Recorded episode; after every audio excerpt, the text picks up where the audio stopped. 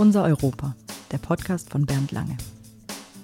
Ja, hallo allerseits. äh, Und äh, heute sind wir wieder mit meiner kleinen Podcast-Reihe Unser Europa am Start und äh, freue mich, dass heute Leonie Manke bei uns ist. Ähm, Hallo. Hallo, ich würde einfach sagen, stellt sich selbst ein bisschen vor. Ja, ich bin Leonie Mahnke, ich bin 18 Jahre alt und mache in Lüneburg am Gymnasium Ödeme mein Abitur. Und ich bin jetzt seit Anfang Februar Teil von Fridays for Future und organisiere in Lüneburg auch unsere Demonstrationen mit. Super, und damit ist auch schon das Thema für den Podcast heute klar. Fridays for Future ist ja eine Bewegung, die ja irgendwie einen Ausgangspunkt sicherlich äh, mit, mit Greta in Stockholm, aber vielleicht nicht nur. Vielleicht kannst du ein bisschen beschreiben, wie diese Bewegung entstanden ist und was das so ein bisschen für, für dich auch bedeutet. Also Auslöser war ja ähm, schon Greta Thunberg, ähm, weil sie die Klimademonstrationen halt auf eine andere Ebene getragen hat. Bisher war es ja immer so, okay, will ich zur Demo oder will ich in die Schule gehen? Und sie hat halt klar gemacht, dass wir auch Regeln brechen müssen und dass wir auch klar machen müssen, wenn wir wollen, dass wir ernst genommen werden, ähm, dann müssen wir auch vielleicht eine neue Art des Drucks finden, weil es eben doch Druck macht auf die Politik, wenn mehrere Zehntausende oder Hunderttausende, am 15. März waren es über anderthalb Millionen, ähm, junge Menschen einfach nicht mehr zur Schule oder in die Uni gehen, ähm, weil dann eben klar wird, wir sind bereit, ähm, für unsere Zukunft zu kämpfen und zwar wirklich zu kämpfen und wir riskieren damit auch eigene Nachteile. Also eine Bewegung, die ja unterschiedliche Ausgangspunkte hat und sich dann quasi über ganz Europa ausgedehnt hat und jetzt ja schon global äh, am Start ist. Sag mal, bevor wir da noch ein bisschen tiefer reingehen, Europa ist natürlich aller Munde. Was bedeutet Europa eigentlich für dich? Ähm, einmal ist Europa, glaube ich, ein sehr schöner Kontinent. Also es gibt viele schöne Landschaften und Das Kulturen kennenzulernen. Ja. Ähm, ich glaube tatsächlich, global betrachtet ist Europa ähm, natürlich eine Weltmacht schon. Also ähm, hat ja auch viele Auswirkungen äh, auf unseren Planeten und als reicher Kontinent, äh, verhältnismäßig reicher Kontinent, ähm, hat Europa eben meiner Meinung nach auch eine gewisse Verantwortung gegenüber anderen Ländern und vor allem den Menschen, ähm, sich stark zu machen für die richtigen Ziele, ähm, eben soziale Gerechtigkeit und Klimaschutz. Ähm, für mich persönlich bedeutet Europa eigentlich relativ wenig. Also ich identifiziere mich jetzt nicht mit Europa oder so, weil ich da relativ offen bin. Aber ich glaube, dass die EU große Chancen hat, vieles zu verändern. Ja, das sehe ich auch. Ähm, klar, heutzutage in so einer globalen Welt kann man, glaube ich, als Einzelland wenig bewegen. Aber da ist natürlich auch so ein bisschen der Unterschied zum Alter bei uns. Für mich hat natürlich diese, diese Freizügigkeit noch einen, noch einen besonderen Stellenwert. Ich, als ich äh, in deinem Alter war, da war eben die Grenze zu den Niederlanden äh, noch nicht so offen und da muss, wurde man kontrolliert und, und, und so. Und es gab, glaube ich, auch so in, bei den Jugendlichen noch sehr starke Vorbehalte äh, gegenüber anderen. Das glaube ich heutzutage völlig anders. Ne? Schon, ja.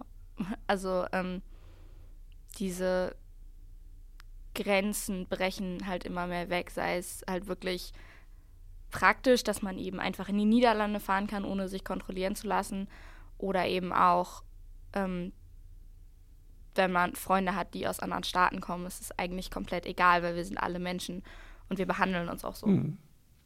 In der Tat, also das finde ich eine tolle Entwicklung, dass das inzwischen quasi Alltag äh, so geworden ist. Wenn man jetzt nochmal Fridays äh, for Future äh, geht, wie, wie, wie, wie läuft das denn eigentlich so konkret ab? Also ihr, du hast mir vorhin erzählt, ihr habt eine WhatsApp-Gruppe und dann gibt es da ein bisschen Austausch und dann packt man die Sachen an. Ähm, schon ein bisschen, ja. Ähm, es gibt äh, unfassbar viele Ortsgruppen. In Deutschland sind es, glaube ich, inzwischen über 400 Ortsgruppen, ähm, die sich halt alle selber organisieren, aber eben sozusagen sich in der bundesweiten Gruppe vereinen. Also es gibt aus jeder Ortsgruppe ähm, einen Delegierten oder eine Delegierte, die eben dafür sorgen, dass der Austausch zwischen den Ortsgruppen stattfinden kann und dass deutschlandweite Entscheidungen eben auch wirklich deutschlandweit getroffen werden. Also für unsere Forderungen, die jetzt am Montag rausgegangen sind, gab es eine bundesweite Gruppe von jungen Menschen, die diese eben ausgearbeitet haben in Zusammenarbeit mit Wissenschaftlern.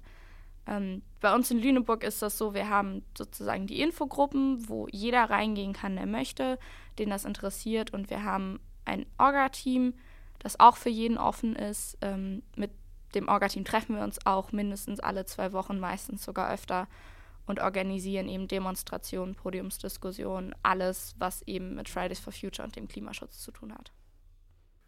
Diese Bewegung hat ja viele überrascht. Äh, gab ja immer so Diskussionen, Jugendliche sind heutzutage nicht mehr so an Politik interessiert und äh, haben irgendwie äh, andere Interessen und der Wettbewerb der unterschiedlichen Angebote ist so groß. Und dann gibt es plötzlich diese große Bewegung. Wie äh, erklärst du dir das oder wie schätzt du das ein? Naja, einerseits sagt ja jede Generation über die nächstfolgende, die interessieren sich nicht für Politik, also das ist ja nichts Neues. Und es gab ja auch früher schon große ähm, Organisationen oder Bewegungen von jungen Menschen, sei es die Anti-Atomkraftbewegung, die Friedensbewegung, ähm, ganz viele ähm, Bewegungen sind ja schon entstanden. Ich glaube, wir haben eben den Vorteil, dass einerseits die Vernetzung heutzutage deutlich mhm. einfacher ist. Wir können uns eben global organisieren. Das war vor 50 Jahren deutlich schwieriger, vor 20 Jahren auch noch. Ähm, und andererseits ist es eben so, dass Klimaschutz eben ein Thema ist, das uns allen wichtig sein muss, weil es unser aller Zukunft betrifft. Und wenn wir nicht dafür auf die Straße gehen, wer denn dann?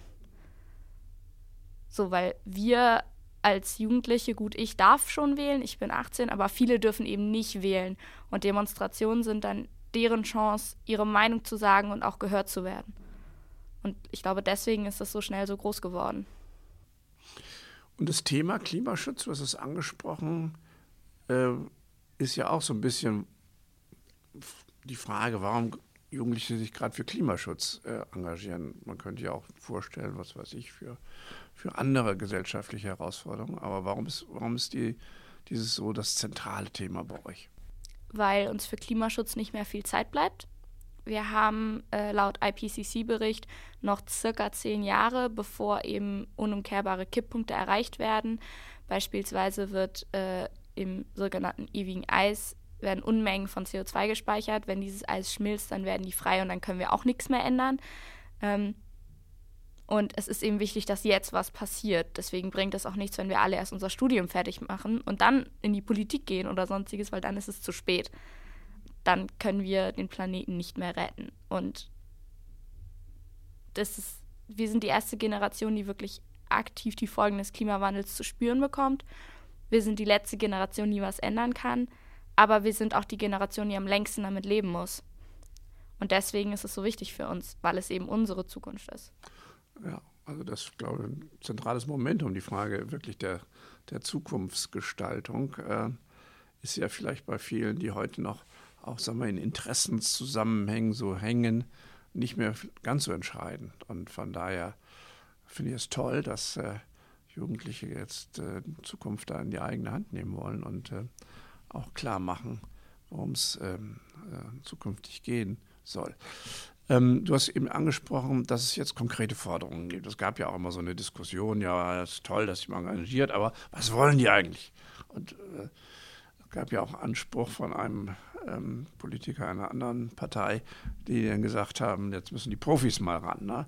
Und äh, das würde ich natürlich euer Engagement ordentlich ab. Und deswegen finde ich ja gut, dass man jetzt mal sagt, nee, wir wollen nicht nur das, was passiert, sondern sagen auch, was passieren soll. Was soll denn passieren? Ähm, wir fordern bis Ende 2019 die Einführung einer CO2-Steuer. Ähm, eben dass die Verursacher für CO2 eben auch dafür bezahlen müssen. Wir fordern, dass bis Ende 2019 ein Viertel der Kohlekraftwerke abgeschaltet werden und bis äh, 2030 komplett der Kohleausstieg ähm, durchgesetzt wird. Wir fordern bis 2035 eine Umstellung komplett auf erneuerbare Energien und das Erreichen von Netto Null für Treibhausgase. Und wir fordern, dass bis Ende 2019 die Subvention von fossilen Energieträgern abgeschafft wird. Ist ja ein ehrgeiziges äh, äh, Programm und das habt ihr breit diskutiert und äh, geht jetzt auch auf Leute, die vielleicht eine andere Position haben, damit offensiv an? Es wurde äh, diskutiert, also es gab eben diese bundesweite Gruppe ähm, von jungen Menschen, die diese Forderung ausgearbeitet haben in Zusammenarbeit mit Wissenschaftlern. Und es wurde allen Ortsgruppen ein Entwurf vorgelegt, damit mhm. eben jeder seine Meinung dazu äußern kann. Ähm, und nach diesem Feedback wurde es eben nochmal überarbeitet und dann gab es nochmal einen Entwurf, der überarbeitet wurde. Ähm, und dann ist eben dieses Papier zustande gekommen. Und es kann ja sein, dass Menschen eine andere Meinung dazu haben. Wenn die begründet ist, dann höre ich da auch zu. Ähm, und klar sind es radikale Forderungen, aber das ist halt notwendig, so, weil wir wissen nicht erst seit zehn Jahren, dass der Klimawandel menschenverursacht ist und für Probleme sorgt. Das wissen wir seit den späten 60ern oder den 70ern. Wenn in den letzten 40, 50 Jahren genug passiert wäre, um den Klimawandel aufzuhalten, müssten wir jetzt auch nicht so drastische Forderungen stellen. Aber es ist eben nicht genug passiert und deswegen sind diese Forderungen dringend notwendig und sie müssen auch eingehalten werden. Bist du schon im Dialog mit Leuten, die anderer Meinung sind? Ähm, außer dass man freitags jetzt mal nochmal die äh, Position öffentlich nach außen trägt. Ja. Erzähl mal deine Erfahrung darüber.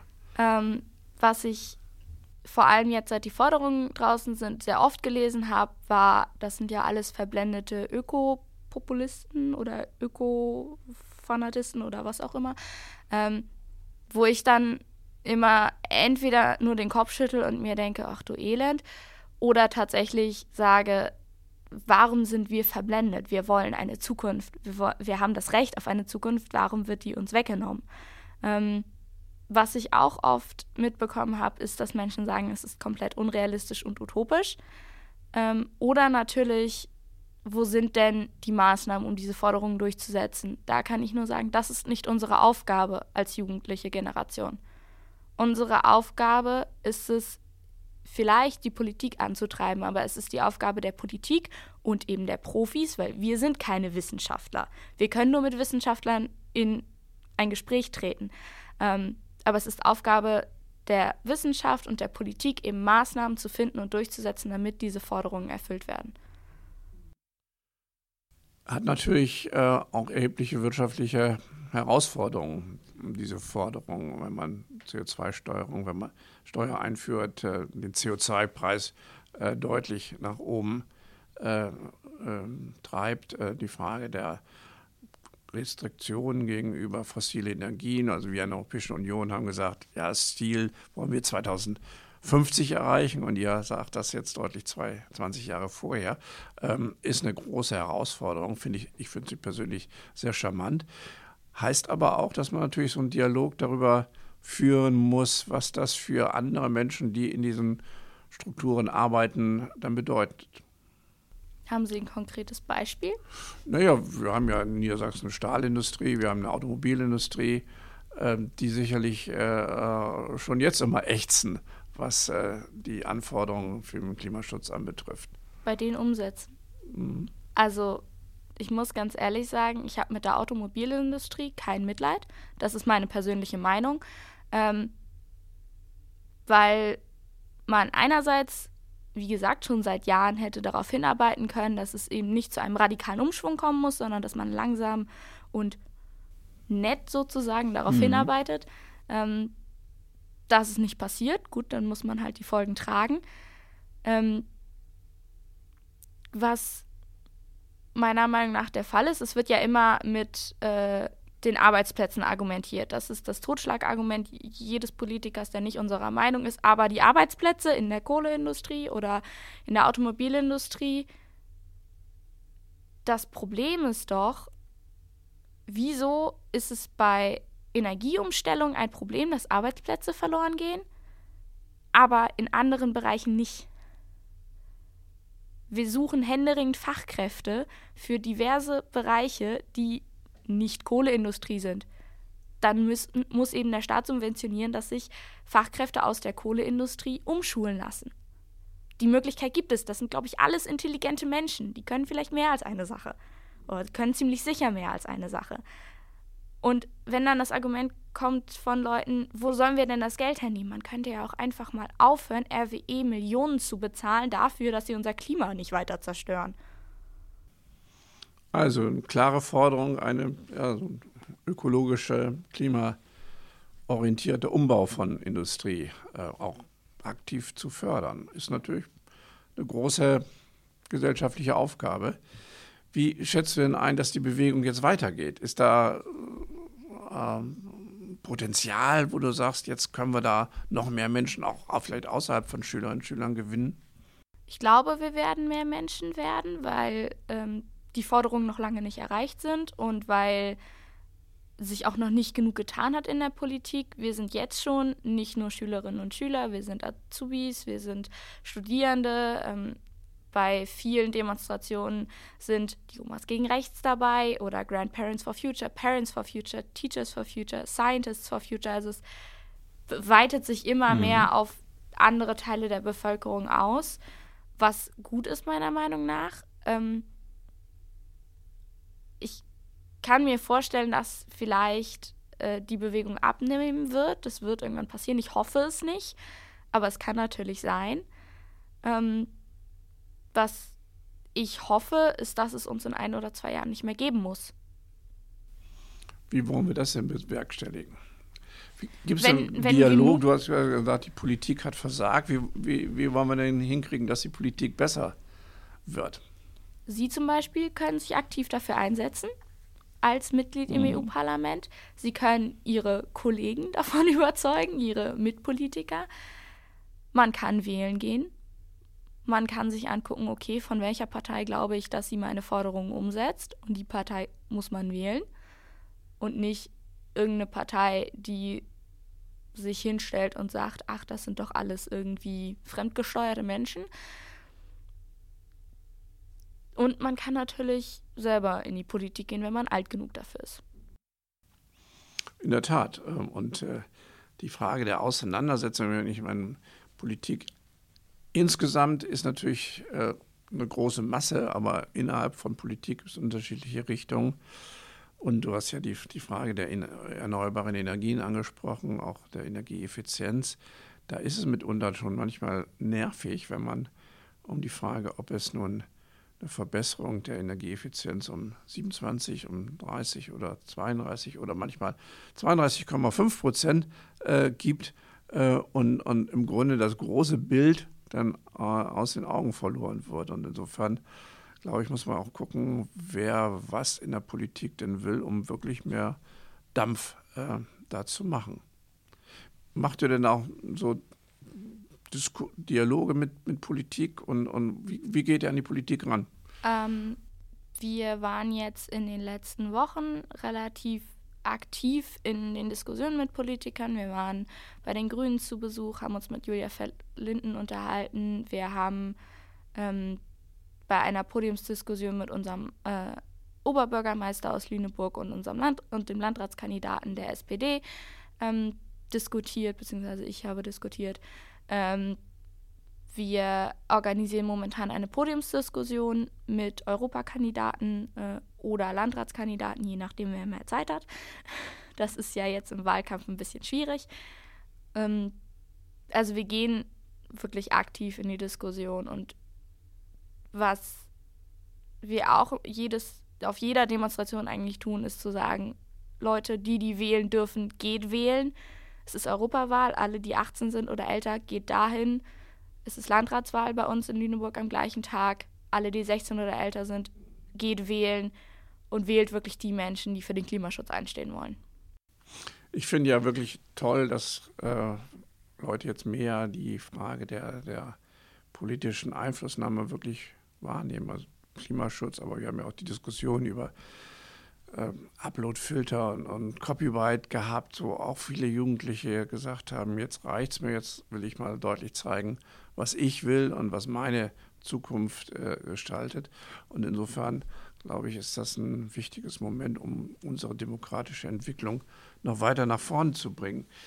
Ähm, du hast gesagt, Europawahl ist ein Momentum, um, um, um mitzugestalten.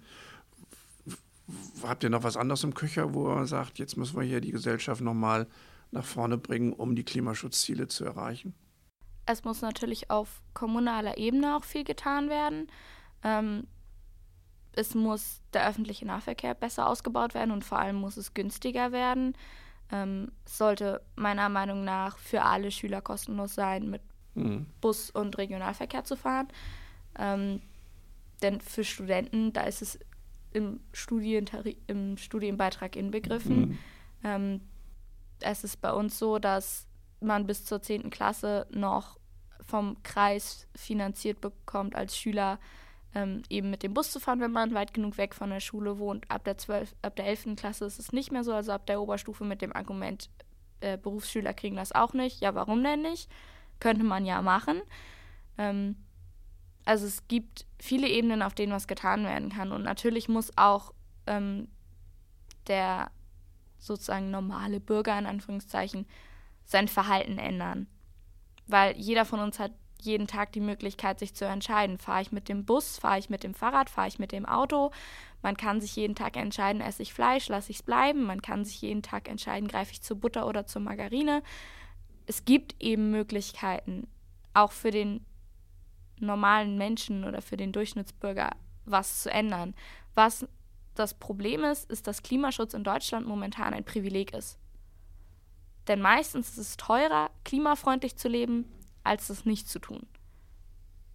Es ist günstiger, wenn ich von Hamburg nach München mit Ryanair fliege, als wenn ich den Zug nehme. Es ist günstiger, mich von dem Billigfleisch von der Theke zu ernähren, als das nicht zu tun. Es ist günstiger, beim McDonalds einkaufen zu gehen, als selber zu kochen. Das ist ein Problem und das muss geändert werden. Dafür muss aber eben wieder die Politik ran. Weil das kann ich als normale Bürgerin nicht finde ich total toll, diese beiden Ebenen. Also wirklich auf der einen Seite, Klimaschutz ist nicht nur eine Frage von Politik und Regulierung. Ich glaube, wir können und dürfen auch nicht alles regulieren. Und die Frage, dass der Einzelne auch Verantwortung für sein eigenes Leben trägt und seine eigenen Entscheidungen zu treffen hat, finde ich auch richtig, dass man darüber diskutiert und äh, manchmal eben auch ganz bewusst sagt, jetzt mache ich Sachen, die mir vielleicht angenehm sind und immer so waren, eben nicht, sondern mach mal was anderes, um auch einen Beitrag persönlich für den Klimaschutz zu bringen. Aber das andere Element, was du gesagt hast, total richtig, finde ich auch. Klimaschutz ist auch eine Frage der sozialen Gerechtigkeit. Wenn man wirklich nur wenig Geld auf Tasche hat, dann kann man eben, auch wenn man es vielleicht will, eben nicht so klimafreundlich handeln. Und deswegen müssen wir, glaube ich, auch da sehr, sehr stark ran, dass Klimaschutz und soziale Gerechtigkeit einhergehen und nicht nur diejenigen, die viel Geld auf Tasche haben, sich auch ein klimagerechtes Leben leisten können. Und äh, von daher gibt es einiges äh, ähm, äh, zu tun für, für Politik, aber auch für Zivilgesellschaft. Und wirklich, ähm, ich glaube, unsere Demokratie braucht, dass man auch ein bisschen Dampf in den Kessel hinein bekommt. Um den Politikteil können Sie sich ja schon mal kümmern. Da werden wir jetzt äh, rangehen und äh, natürlich auch gucken, wenn wir vielleicht ein bisschen bessere Mehrheiten im Europäischen Parlament finden, dass wir eben nicht nur 32,5 Prozent Energieeffizienz hinkriegen, sondern eben wirklich 37 Prozent, wie wir das gefordert haben, um eben schneller ähm, auf äh, eine klimaneutrale Gesellschaft hin uns entwickeln zu können. Ähm, da, da arbeiten wir dran. Ähm, was würdest du denn insgesamt wünschen von der Europäischen Union? Ich würde mir wünschen, dass eben wirklich aktiv mehr für den Klimaschutz getan wird. Ich würde mir wünschen, dass es einen besseren ähm, Ausbau des Schienenverkehrs gibt. Ich würde mir wünschen, dass es einheitliche Tarife gibt, eben für den äh, öffentlichen Schienenverkehr, ähm, weil es einen großen Unterschied macht, ob man in Deutschland oder in Frankreich äh, mit dem Zug fährt. In Luxemburg ist öffentlicher Nahverkehr komplett kostenlos. Könnte man überall durchsetzen, meiner Meinung nach. Das Geld ist da, man muss nur wissen, wo es herkommt. Ähm, ich würde mir wünschen, dass Prioritäten besser gesetzt werden. Und ich würde mir vor allem wünschen, dass mehr auf die Stimme meiner Generation gehört wird. Denn viele dürfen eben noch nicht wählen, sie müssen aber am längsten mit den Entscheidungen der Politiker leben. Das heißt, es entscheiden Menschen, die wir nicht gewählt haben oder die, die Menschen, die jünger sind als ich, nicht gewählt haben, über die Zukunft von ihnen. Ich würde mir von meinem Großvater doch, nicht, äh, doch auch nicht sagen lassen, was ich im Club anziehen soll. Warum soll ich dann von jemandem, der ungefähr in seinem Alter ist, mir vorschreiben lassen, wie meine Zukunft aussieht? Das ist zweifelsohne richtig. Habe ich früher auch nie gemacht. Ja, das so einzuhalten, was mein Großvater mir mitteilen wollte. Ähm, äh, das finde ich als legitime Interesse von jungen Leuten. Sag mal, äh, der, der Lindner von der FDP, der sagte, ihr sollt lieber zur Schule gehen, als äh, zu demonstrieren. Was sagst du dem denn? Lindner hat in seiner Oberstufe selber nur in der Schule gesessen, weil er sein Abi haben wollte. Der wollte lieber arbeiten gehen. Und ich gehe auch gerne wieder in die Schule, also ich jetzt nicht mehr, ich habe keinen Unterricht mehr, aber ich glaube, die meisten Menschen würden gerne wieder zur Schule gehen, wenn eben umgesetzt wurde, was sie fordern. Wenn wir uns sicher sein können, okay, die Politiker haben uns verstanden und sie werden handeln und sie werden den Klimawandel aufhalten, dann kann man auch wieder zur Schule gehen. Und ich denke mal, Herr Lindner ist nicht an der vordersten Front, Klimaschutz umzusetzen. Und insofern sollte er sich vielleicht auch gar nicht da einmischen.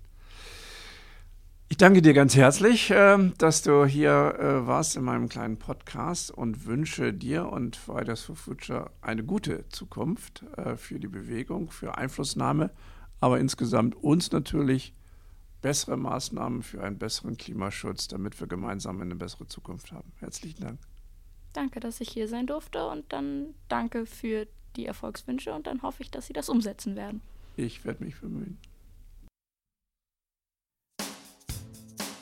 Wenn es Ihnen gefallen hat, abonnieren und teilen Sie diesen Podcast. Weitere Informationen finden Sie unter www.bernd-lange.de.